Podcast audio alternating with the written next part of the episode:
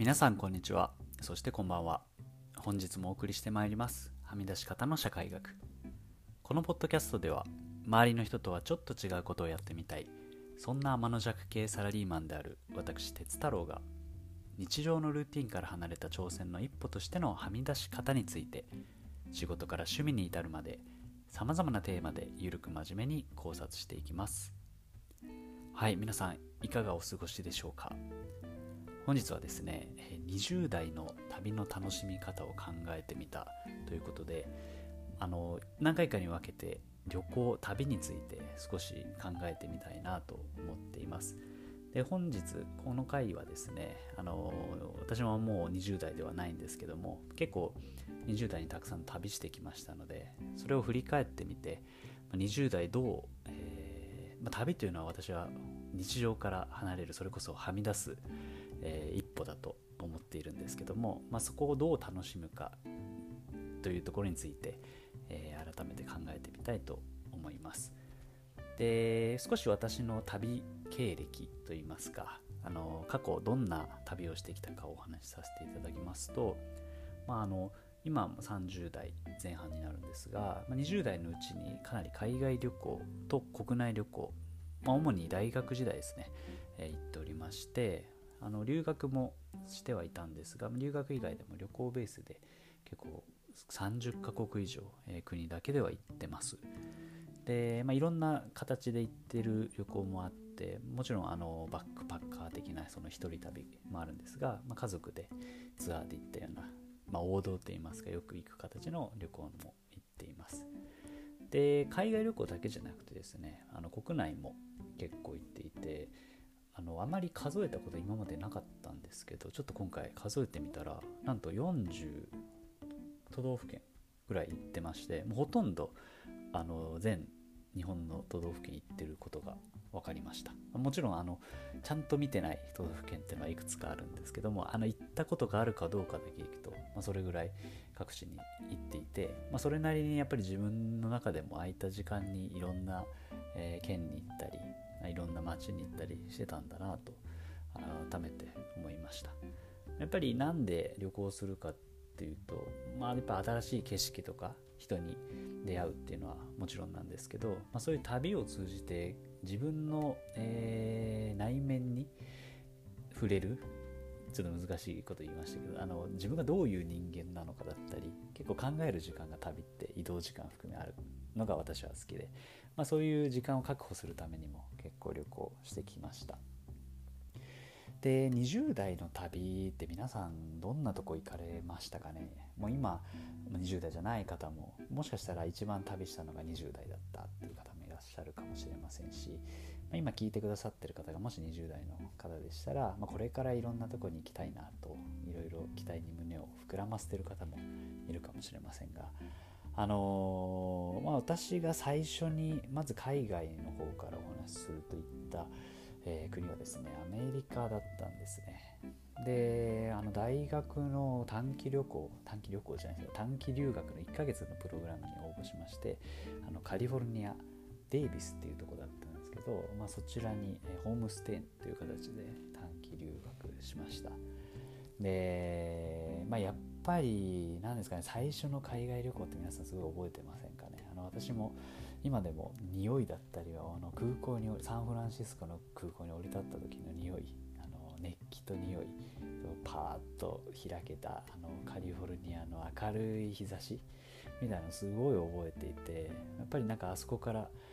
いろいろと始まったなと今振り返ってみても。で何ですかねやっぱ日本から出てただもう本当にバスに乗ってるだけでも、まあ、その道路を行く車の数だったりその道路の広さとかとにかくスケールが違くてもう本当に空港から、えー、街に向かうバスの中ですごいワクワクしていたのを思い出します。で、まあ、特にあと思い出すといろいろ記憶に残ってるのがそのホームステイだったんですけどそのホストファーザーが、えー、香港あじゃあマカオかから単身アメリカに渡って、まあ、そこでビジネスを作って、えー、成功してる方で、まあ、その人にオープンカーにこう乗せてもらってですねハイウェイを、えー、ビューンとすごいスピードで行くと。でこれがまた気持ちいいんですね。カリフォルニアの風を、えー、前面に受けながら、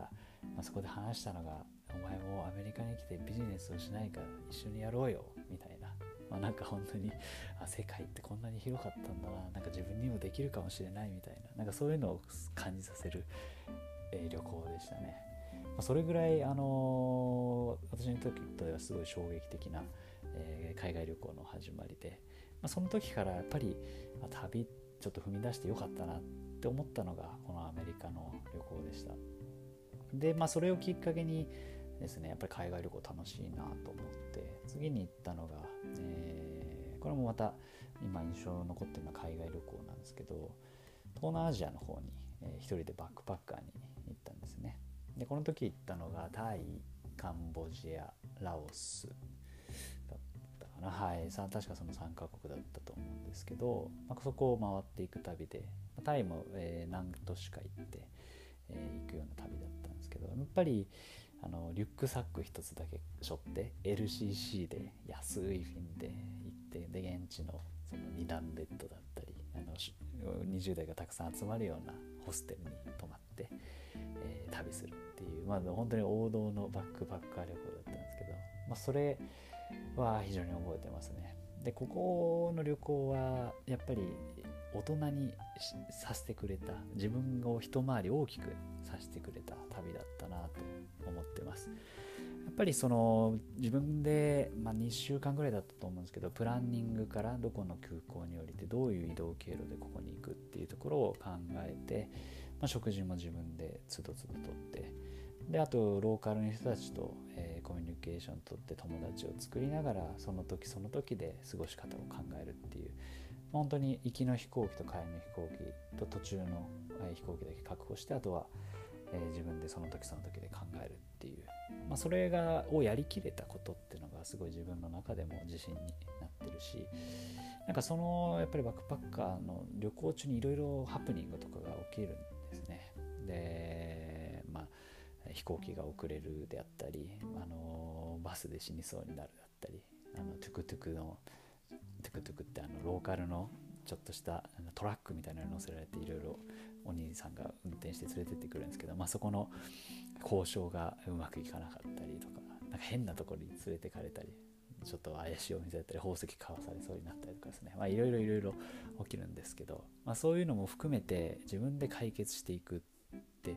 あもうもしかしたらもう帰れないかもしれないとかもうそういう一人ポツンと置かれた中でもいろいろと打開策を考えていくっていうのは、まあ、非常に20代前半の自分にとってはあのチャレンジングでかつ、えー、一つあの一回り皮がむけたなっていう、えー、旅だったなと思っていてこれはすごい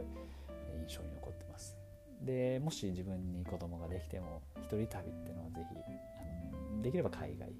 よりローアウェーな環境でやるって方が成長できると思うので進めたいなと思ってます。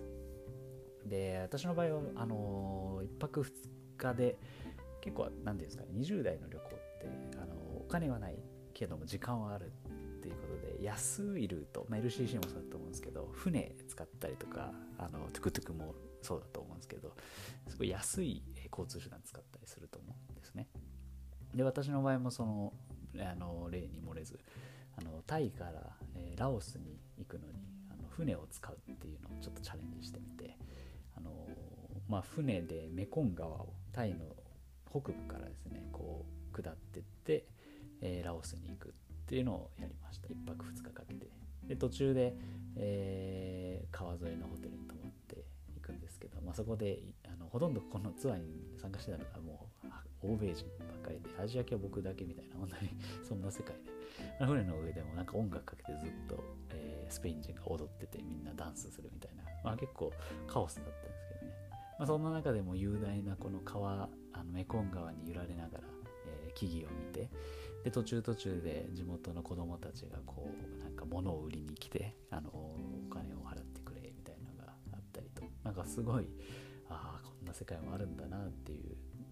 のを感じながらたくさん、えー、旅していました。これはすごい印象に残っていて何よりもその間すごい時間があるのでいろいろ考えるんですね、まあ、自分って、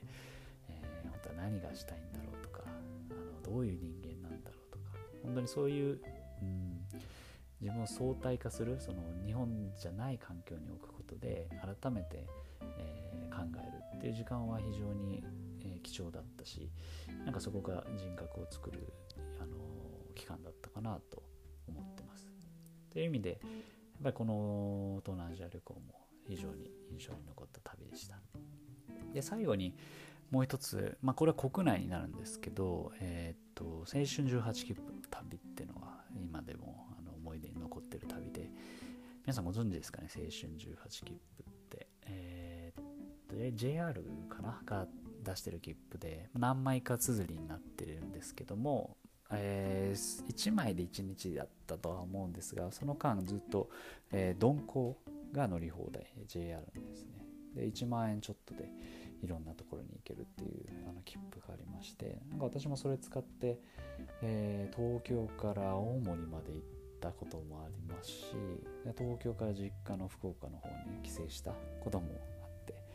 でこれのいいところはあの途中下車がし放題なんですよね。だからちょっと気になった駅とかにプラッと降りて、まあ、そこの、えー、なんか観光もですけどちょっと美味しいものを食べたりとか。ちょっともう、あのもう電車がなくなりそうだったら、その場、時その時で泊まってみるとか、まあ、そういうこともできて、本当に自由だった。で、まあ、ここも、あのずっと時間だけはあるので、いろいろと本を読んだり、考えたりすることができて、退屈が苦痛だっていう人にはちょっときついかもしれないですけど、まあ、逆にそういったとこも楽しめる人には、あのおすすめな旅でした。何より安いので、えー、もし時間があれば、まあ、こういう手段もぜひ試してみていただけるといいのかなと思っています。そうですね。なんか今振り返ってみてやっぱりうん思い出に残ってる旅は何ですかね。いろいろ考えた旅だし足を使った旅あの苦労した旅の方が意外と思い出に残ってるかなと思ってます。逆に何かだろうツアーとかでさっと行ってさっと帰ってきた旅。で、まあ、もちろんいろんなところ観光できたり美味しいもの食べれたりしたんですけどあまり、あのー、苦難がなかった旅っていうのは意外とそんなに覚えてなかったりするので、ま、あの手間とあのハードルは高かったりちょっとドキドキアドベンチャーなちょっと不安もあるような旅の方が私は思い出に残ってるかなと思ってますであとはそうですねやっぱ一人で行った旅ってのがすごい良くて一人だと結構いろいろいろんな国の人が話しかけてくれるんですね。まあ、これは海外も国内もそう。まあ、多分やっぱり海外のがより多かったと思うんですけど、あの前その東南アジア行った時も、オーストラリア、アメリカ、スイス、ドイツとか、まあ、そこら辺の老若男女も結構もう引退されたおじいちゃん銀行員夫婦とかもいたりしたんですけど、まあ、そういった人たちと夜お酒飲んでなんか謎にリンボーダンスしたり したこともあったりしてなんかもう今そういう旅に行ってもなんかそのつながりってできないだろうなと思うのでなんか大体その同じぐらいの年代の人がそういう、えー、冒険を求めていろんな国に今散らばってると思うのでもしせっかく今コロナが少し収まってることもあるのでちょっと、えー、冒険してみたいなと思われてるもし方がいらっしゃいましたら私は、えー、一人旅かつ海外もしできれば先進国ではなく新興国っていうのはお勧めしたいなと思っています。はい。本日は20代の旅をちょっと振り返ってみて、また、えー、今度今や、今私がいる30代で、まあ、これからどういう旅が楽しいかなであったり、まあ、そもそも何で人って旅するんだろうみたいなのもちょっとお時間がある時にお話ししたいなと思っています。はい、えー、ご視聴いただきありがとうございました。バイバイ。